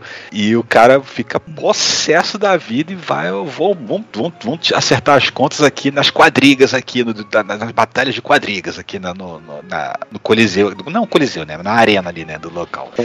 É assim, eu tô falando coisas que podem considerar spoiler, mas é como são três horas e meia de filme, cara, tem muita coisa no meio aí para você ver e conhecer e tal. E, e, assim, eu não assisti o filme tão recentemente assim a última vez. Talvez minha memória me traia, mas eu não acho que é aquele filme que te cansa de ficar assistindo, tipo, ai, não vai acabar, três horas e meia, tô, tô com sono. Assim, se você for assistir uma, uma hora da manhã, meia-noite, é, é, claro que você não vai conseguir. A menos que seja um cara muito insone, né? Mas se você pegar uma hora legal para assistir, no meio da tardinha, assim, entrando da noite, é tranquilo, cara, é tranquilo. É só você conseguir achar onde é que ele tá disponível, por causa que não tá em streaming até onde eu sei, não. Talvez esteja. Eu lembro que ele teve um tempo na Netflix, mas hoje em dia eu não faço a menor ideia se ele está disponível em algum lugar. Stremio, Stremio, pode estar no Stremio. Ah, não, olha só, olha só. Pra quem, pra quem tem assinante, tá no HBO Max. Ah, tá no HBO Max. Eu, eu ia falar que ele, eu não sabia quem tinha distribuído, mas ele tem cara de MGM, né? Que provavelmente é, já tá no tem Prime. muita cara de MGM, mas eu, eu não sei. Deixa eu ver. É, aqui, não, quem- aqui tá como Warner Brothers. Produção Metro Golden Mayer. Produção MGM, sim. Não, então, mas é que tem um, tem um trailer no, no YouTube que tá como grandes lançamentos Warner Brothers. E que eu Pinto, criado em passe. Não, não, que, ah, não, que a, a Warner pode estar distribuindo até aí. Ah, ela lançou uma edição de 50 anos em Blu-ray no 2011, coisa assim. Porque agora a gente, a gente nem sabe onde foi parar a MGM agora, né? Não, A é, MGM não, tá ó, no bolso do Bezos. É. Ô, mas, ô, ô Márcio, cara, é um filme de mais de 50 anos, cara. Não existe spoiler de um filme de mais de 50 anos. Não, não, é de 50, é mais de 70 anos. Isso. É o meu filme de 1950. Não, calma, Não. calma. 70 não, pô. Minha, minha mãe não tem 70 anos, ela nasceu um ano antes do filme. Aproximadamente. Apro Aproximadamente, tamo né? Com- 63 anos. E só pra É, constar que Ben-Hur tem um remake de 2016 que É passou esse. batidaço. Esse eu não me interessei Não, não. A- assim como Dragon Ball GT, isso é uma ilusão. Peraí, e esse 2016 você sabe qual é a cara de Jesus, porque ele é o Rodrigo Santoro. Ah, é verdade. É sério isso? É, eu- eu acho engraçado que o filme é classificado como um épico religioso, mas assim, os Dez Mandamentos é claramente um épico religioso, mas bem cara, causa que ele é tão, tão por fora ali da, da, da, da questão de, Então, de mas- Jesus e tal, né? Só como Mas- é épico e local, né? Mas, o, o, Márcio, é que naquela época entrou um negócio que era assim, tá? ah, agora eu vou saber exatamente que ano que são esses filmes, mas você tem uns filmes ah, que se passam ali no começo da, da era cristã, então você tem o Co Covades, tudo bem, porque ainda tem Pedro, né? Mas tem Covades. Covardes. É, É, Covades. Covades é mais do a vida e obra de Nero, né? É, não, mas você tem Pedro ali, né? É, aí tem o manto sagrado, tudo bem. Manto sagrado você tem o Long, Lo- Longinos, né? Que, aliás, você só vai descobrir que ele é o Longinos no final do filme, mas tudo bem. Você tem o manto sagrado. É, E tem a vida de Brian. Não, esse é Mas você tem. Então, você tem vários filmes é, daquele, daquele meinho ali, anos 60, até, o- até o final dos anos 60. Você tem vários filmes ali que é mais ou menos assim. A história em si eh, não gira, por exemplo, em torno de Jesus. Tá? Você tem outras coisas. como- Ah, Salomé, por exemplo. Salomé é um, é um bom caso. Ah, a história não gira em torno de Jesus, sabe? Mas Jesus aparece ali como pano de fundo em algum momento. É, é. E aí eles falam, não, é, bota isso aí no, no- no balaio de, de religioso. Não, geralmente é aquele Jesus meio parecido com o Jesus da LBV, né? Aquele que parece um Cocker Spaniel. Né? Pelo menos em Salomé só aparece a sombra dele no final do filme.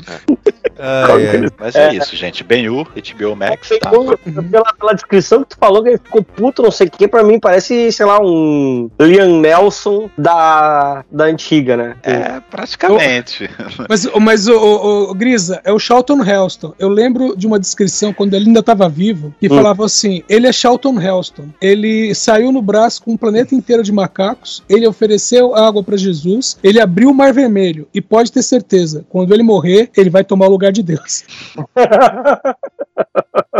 É, Por Os aí. Dez Mandamentos é um filme de 4 horas de duração por aí, Sim, cara. um filme de quatro horas com, sei lá, se você for contar a história, tem um- uma hora de história. E minha mãe, sem querer, comprou duas vezes o DVD de 10 mandamentos. Cláudio Dragão Dourado. Peraí, peraí, volta. Ela pensou que era parte 2? Não, ela esqueceu que já tinha comprado. Ah, bom, né? Porque os 10 mandamentos, parte 2, o adendo. Os 10 mandamentos, parte 2, Deuteronômio. Agora são 20. Ah, é. A tábula quebrada. O faraó Ai, agora é outro. O faraó Por 20 agora. é minutos o filme não tem 4 horas de duração. Fala os 10 mandamentos 2. Agora faraó está seco. Não, e pior que a história para, acaba justamente num ponto que tipo, tem muito mais pra contar depois, mas é, vamos parar por aqui. É, exatamente. Vamos lá. é, sou eu, né? O Esquias incumbiu-me. Agora vamos lá. Vamos falar de um filme de 2009 que ele é de um, assim como o Jujutsu Kaisen, um filme de anime que recentemente estreou na Netflix do nosso Piratinha que estica, né? E Nossa, diferente. estrearam vários filmes. Exato, Até difícil ma- saber qual. Mas esse é o primeiro filme que estreia um conceito de semi-filler. Que foi o primeiro filme que o Oda, ele, ele escreveu o roteiro do filme, que é o Strong World, né? Toca Michael Jackson? Aliás, toca Jackson 5 nesse filme? Cara, é- não, não Can't you toca. feel it? Can't you feel it? É, mas é o conceito, tipo assim, eles criam é, personagens que estão no canon, que são apresentados nesse filme, mas a história do filme em si não é não é canon. né? É, mas, deve ser- é- é que, mas não é que nem o- os fillers do, do anime que pega aqueles shorts que tem nas, nas, nas aberturas dos capítulos apontar como. Não, não, na verdade, é, o- os- esses shorts são canon. Ah, bom. entendeu? Não, mas, é que eu- não, mas assim, eu acho que vale a pena explicar pro pessoal de fora aí que de repente não pegou a referência. Acho que você tá falando de Os Pirata que Estica, é One Piece, né? Exatamente, One Piece. Eiichiro Oda. Exato. Ah, mas vamos lá, estamos na internet de 2022. Se, se eu falar pirata que estica e você não associar diretamente One Piece, você tá, você tá na internet errado, irmão. Ô, ô, Dragão, eu só soube que tinha um cara que estica nesse desenho o ano passado. Ah, mas aí já tem um ano que você tem esse conhecimento, olha só. Não, tem menos de um ano. E, Eu tô eu só descobrindo sabendo agora. que eu tá- Ah, tá? One Ai, Piece mas- tem um cara que estica? Sim, o Monkey D. Luffy, nosso protagonista. Eu achei que era só sobre piratas. Não, eu pensei que tinha a ver com a história aí, que, que é tipo uma soap opera, tá 15, 20 anos aí e continua rolando. Ah, você achou Já que tá. quando falou que é sobre um pirata que se estica, era sobre o enredo? Exato, Ah, tá. exatamente. É, faz, faz, faz sentido. Faz sentido. Não, não, não. Mas aí não é o, o, o- o pirata, esse aí que tá se esticando é o Oda. Aliás, o, o, o Dragão, Ah, Capítulo qual? Dragão mil e quanto já? Já tá no 1040. e- Deixa eu. 1046. O É uma último que soap saiu. opera, é uma soap opera. Ô, ô, ô, Dragão, essa semana no Twitter alguém escreveu assim: Pronto, é, 100 episódios de One Piece assistidos, só faltam 960. ah. Ah, não, no caso era 914. Ai, ai. Mas vamos lá, ele é o conceito de semifila, então é uma história divertida. E como está na Netflix, ele entrou na onda das dublagens. Então, é a primeira aparição das vozes de, de alguns personagens que ainda não apareceram na, na série que tá na Netflix dublada. Então tem a, a gente vai ter a voz do Brook, que é o Guilherme Briggs, e a voz do Frank, né? Quem é que faz o Frank? Cara, eu não lembro, eu, eu sempre esqueço o nome, cara. Do Você cara consegue lembrar de um, um ator, um ator, um personagem característico desse dublador? Não, não, não lembro. É que ele pegou. A galera tá pegando um ranço dele que ele não tá muito parecido com o Frank, mas eu acho que é questão de costume. Mas. Diz que é o Duda Ribeiro. Isso. Mas não conheço esse cara aí. Eu sei quem é. E o filme é bem bacaninha. Ele é. Ele é um- os filmes de One Piece são geralmente é, uns fillers bem divertidos. Então ele passa a, a uma hora e pouquinho dele rapidinho. E vamos lá, ele é aquele conceito de semi-canônico. Por exemplo, depois disso, o Chique, o Leão Dourado, ele vai ser citado várias vezes, até durante o mangá. Então, é, são personagens aqui que vão, mesmo a história não sendo tão relevante pro, pro andar do, da série One Piece, esses personagens existiram e estão na mitologia de One Piece. É, e esse é o primeiro filme que estreia esse conceito, que é bem bacana. né? E ele é o décimo filme da, do One Piece. E eu, primeiro que o Oda escreve, entendeu? Cara, pera, meu, o bagulho tem mais de mil episódios, os caras ainda lançam longa-metragem em cima disso. Uhum, sim. E longa-metragem é fila. Tem- Caraca, velho. Tem vários mas lançaram uns É cinco aí que é o Raul, Raul Gil que ensinou, Edson. É, é porque não tem muito filler no, no anime. É, surpreendentemente, os, os, os, os fillers de One Piece eles costumam ser bem curtos dentro do anime. Cara, e. Cara, o, bagulho, o bagulho tem mais de mil episódios, ele é um filler gigante, não vem com essa. Sim, no caso, os filmes é porque dá dinheiro, né, cara? Dá dinheiro. Inclusive, existem filmes que são adaptações de arcos antigos. Sim, tem o, o primeiro, acho que é de Alabasta, se não me engano.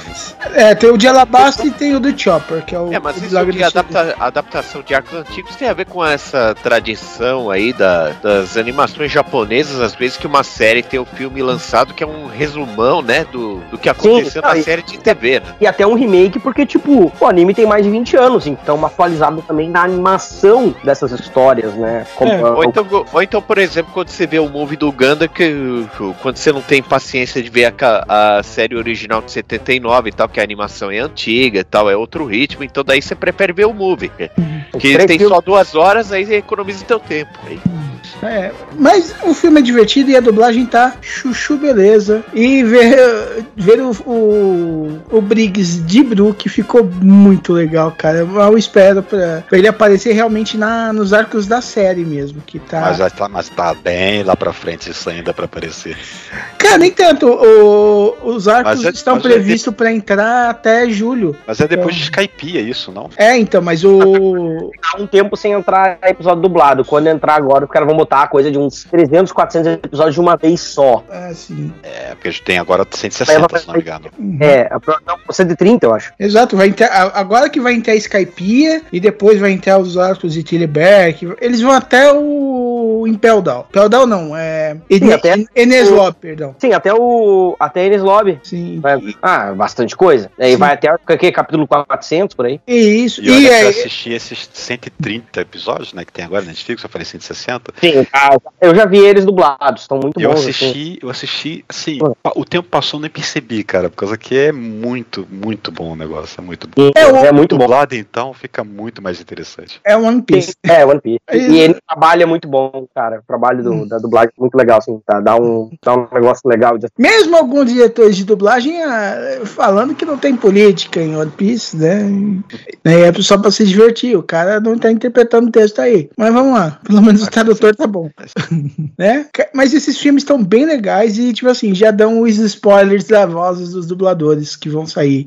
E não só vários personagens icônicos. Não só esse saiu, mas esse é o primeiro que você. Se, se gostar de assistir esse filme, os outros filmes vão- você vai assistir de, de prima. Você não, você não vai, vai nem perder tempo pensando, ah, será que eu assisto? Não, você já assiste, já põe em sequência. Marcelo Pode- Grisa. Ah, eu vou falar de um filme, eu vou fazer como tu costuma fazer aí, meu caro Esquias, e vou dar dicas. Primeiro, é um filme de 2014, certo? É um filme de ação franco-britânico estadunidense, certo? De 2014, dirigido pelo Jaume Coleserra, né? Um diretor é, espanhol, né? E tem aí no elenco um cara que eu citei agora há pouco, o Liam Neeson, o Liam Nelson, como quiserem chamá-lo, a Julianne Moore, a Michelle Dockery, que a gente falou de Downton Abbey mais cedo aqui, né? Ah, entre outros, o- o- outros atores aí, até a Lupita Nyong'o também, tá? É, Non Stop, no Brasil, sem escalas, né? É,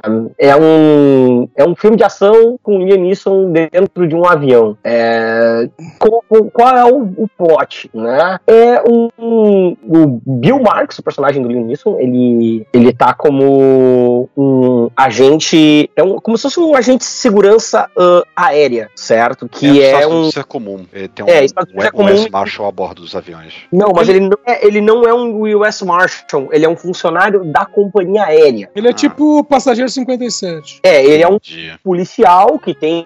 Não, mas o, o lance do Passageiro 57 é que ele era um, um cara de, de treinamento de emergências, é, de, de- de- É. é, de risco, né? Coisa É, assim, né? de- E que, de- tecnicamente, e que tecnicamente não estava trabalhando ainda para a companhia, né? É. Ele estava vendo, estava é, é, analisando uma proposta de trabalho. É, não, e, e esses caras, é, não, as empresas, as empresas dos Estados Unidos já tinham esse tipo de funcionário, mas é, se tornou obrigatório, inclusive aumentou a quantidade de, obrigató de obrigatórios nos voos desde o 11 de setembro, né? E, e inclusive, mais o final do, do, filme, apesar de não ter gostado muito, tem a ver um pouco com uh, uma crítica aos efeitos pós 11 de setembro. O que acontece uh, uh, nesse filme? E o Bill Marks, né, personagem do início, é um ex-policial, cara que foi chutado da, da corporação depois que, a, se não me engano, que a esposa dele morreu. E ele tem problema com bebida, etc. E ele tá, ele e um colega num voo transatlântico de Nova York para Londres, né? Ele não tava afim de fazer esse, esse voo, mas mandaram ele ir. E, e ele vai e senta ao lado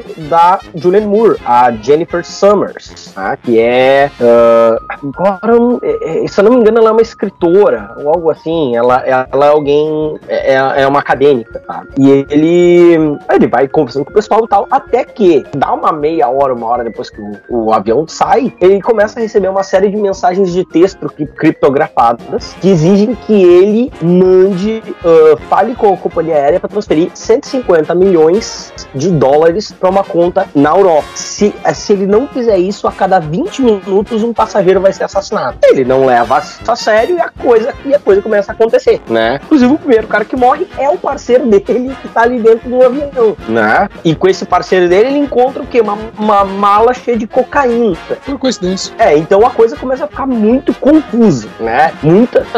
É, é uma coisa, uh, ao mesmo tempo que é um, um filme, né, de uh, quase de sequestro de avião, porque o cara vai dando, vai uh, mostrando pro Bill que ele tá ali no avião, ele não tá fazendo isso a distância, né? E ele começa a desconfiar de todo mundo. Ele já é um cara meio, meio, meio fora das ideias. Paranoico, né? Paranoico, violento, né? Ele não é um cara legal. Ele, ele tá tentando fazer o certo, mas ele, ele não tá em condições de fazer né? Ele é um cara em recuperação, é um cara que tá ruim da cabeça. E a, as coisas vão evoluindo, né? Uh, até um ponto em que, enfim, no final, é, é, vocês podem imaginar que no, final, no filme desses, tudo vai dar certo de alguma forma. É claro, né? Delícia, né? final, assim, é legal, eu gostei do filme, mas eu esperava um pouco mais do final. Eu acho que ele, ele vai construindo coisas e que, ok, o final faz sentido. Tem inclusive uma, uma, uma crítica em relação. Uh, porque tudo, toda aquela situação que tá acontecendo ali, ela.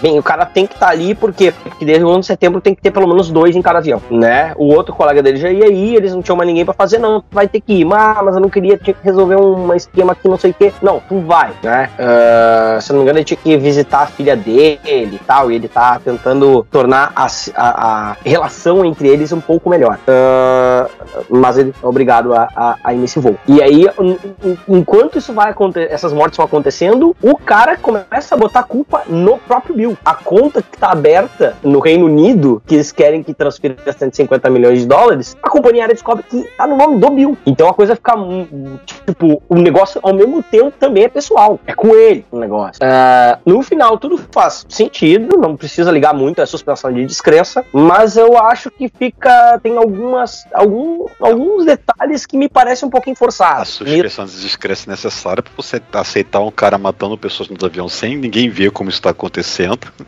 E o fato é. de, de, de, do cara puxar uma arma para tentar dar um tiro dentro de um avião em voo. É, sim. É, é que essas pessoas não estão. Elas não estão morrendo a tiro, né? A menos não a princípio, né? Claro, e aí isso vai justamente. O, o primeiro e o segundo ato são, são bem legais, tem uma atmosfera meio Agatha Christie no final das contas, porque qualquer um pode ser, e, e o próprio Bill ele não sabe se ele tá.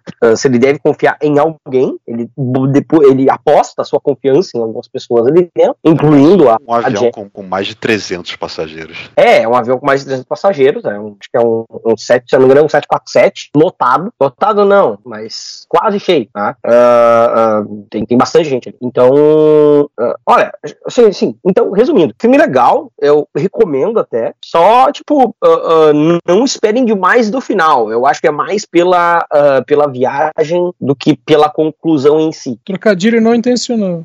É. é mais pela viagem. Assim. Tanto que, uh, é, esse filme foi, uh, uh, até pelo que eu tava vendo, ele teve críticas, assim, mistas. Até... Eu, eu lembro quando assisti ele, eu gostei do filme. É, ele rendeu bem, porque tipo, ele custou 50 e rendeu 222 milhões de dólares, né? Fez mais de quatro vezes o orçamento. E é o primeiro. Ah, é o primeiro filme da Silver Pictures depois do término do contrato com a Warner Bros, né? A produtora do Joe Silver. É isso aí. Bruno Urbanavicius. É, rapaz, ainda bem que deu que o, o pessoal falou tudo antes de mim aí que me que deu tempo de lembrar de algo de um filme que eu vi recentemente. Eu tenho visto muito mais série, assim, as coisas que ninguém assiste, tipo o Herman Enciclopédia, um programa de humor português dos anos 90. Mas enfim, eu consegui lembrar de um filme que eu, que eu assisti, que tem inclusive de graça no YouTube, aí facilitando a vida do pessoal da, do auditório. Enfim, porque isso também tem muito a ver com aquelas dúvidas assim que a gente sempre se considera alguém meio, uh, meio fora da casinha, meio fora do, do comum, do,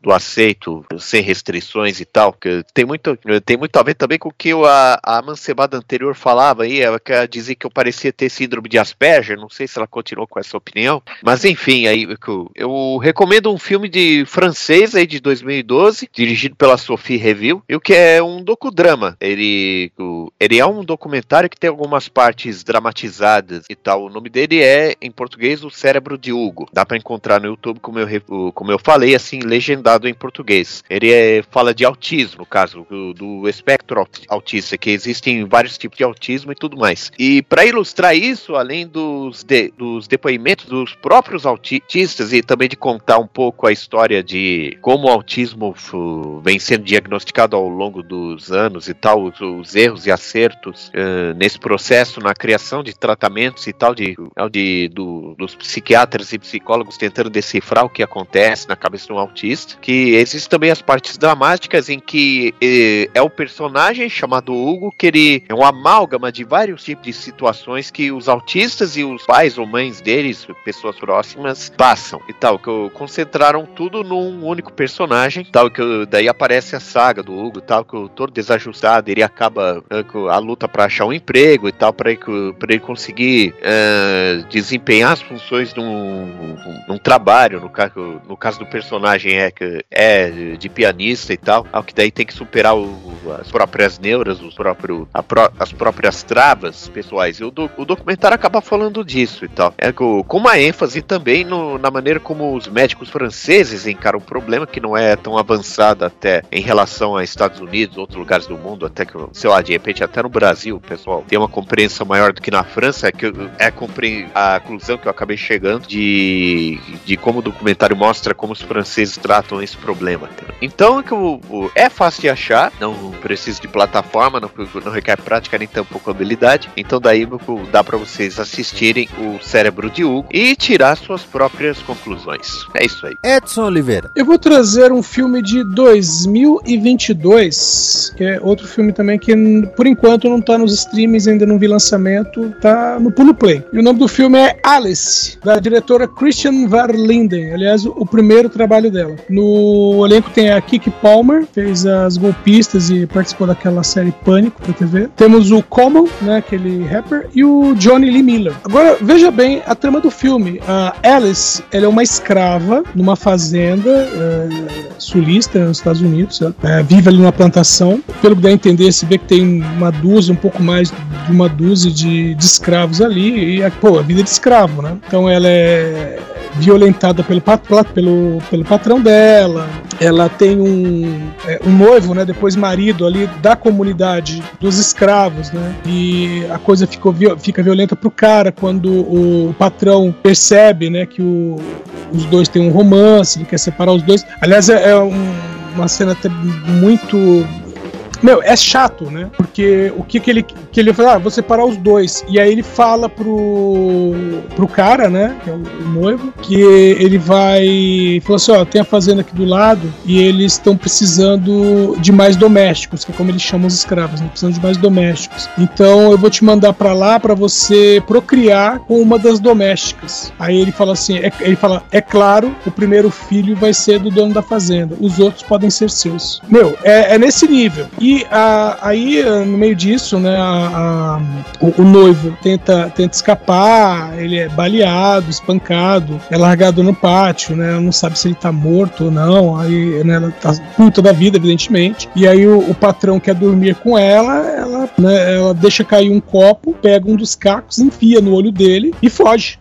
Inclusive o filme começa com essa cena dela fugindo sem olhar para trás, né? Meu, e aí ela foge, né, pelo meio do mato se embrenha na floresta e corre, corre, corre e ela é quase atropelada quando ela chega numa rodovia. E você descobre que ela está em 1973. E não, não é uma viagem no tempo. Ela é pelo menos a terceira geração de uma fazenda onde as pessoas não sabem que a escravidão foi abolida. Aí isso explica os visuais que eu achei aqui, né? Que eu tava com o cabelão Black Power e você tava falando, peraí. É, então, é isso que me atraiu. Viu o pôster? Ela tava assim, não, ela é uma fazenda, tal, não sei o que. Ela falou, o que ela tá fazendo com 38 na mão? Ou algo parecido, né? E um cabelo Black Power, né? Ela tá como a. a ela tá a Pangrier, né?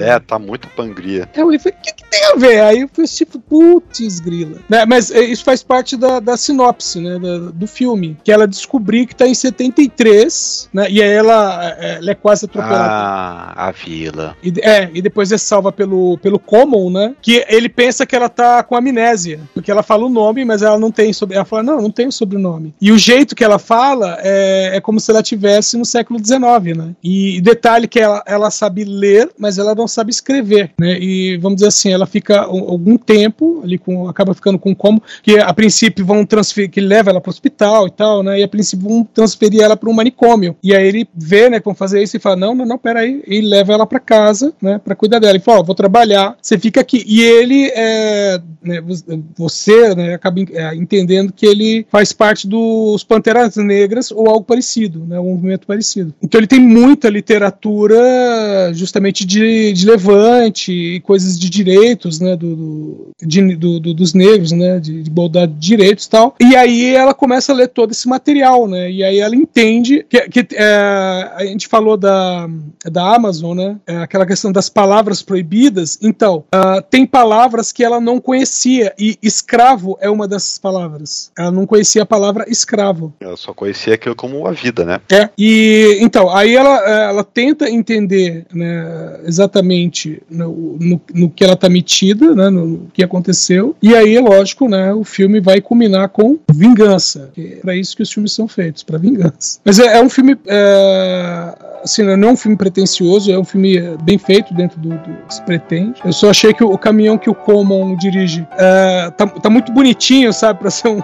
Não é questão de que o caminhão uh, tá anacrônico. Eu só achei que tá muito limpo, tá? Pro cara que fica andando pra lá e pra cá com o caminhão em 1973, o caminhão tá, tá muito limpo. Uh, e o detalhe é que a, a, diretora, que também é roteirista, ela teve ideia para esse filme depois que ela viu uma reportagem, a reportagem que ela viu é de 2009, uh, mas a reportagem era sobre uma mulher que até uh, deu uma entrevista que ela foi resgatada em 1963 de uma fazenda onde não sabiam que a escravidão tinha sido abolida. Né? E aí ela adaptou isso colocando em 73, justamente para ser pós uh, após a morte do Martin Luther King, né? Porque tem, dentro do filme tem uh, uma importância também a questão dele já ter morrido. E eu procurei realmente não tá no stream. Foi um lançamento recente, o filme é, saiu mês passado. É que tem um site que eu procuro de vez em quando, eu entro lá assim para ver algumas Detalhe, é um site onde eu procuro filmes dos anos 70. Só que o lógico, né, a primeira página, que é o Wi-Fi. A primeira página normalmente estão os, os, lançamentos em termos, né? Os filmes que acabaram que eles acabaram de colocar eu fui no, Eu fui no Prime Video, busquei lá por Alice, aí veio Alice Peter, onde nascem os sonhos, aí veio Alice Cooper, Alice in Chains. Sim. Eu, eu acho que não tem.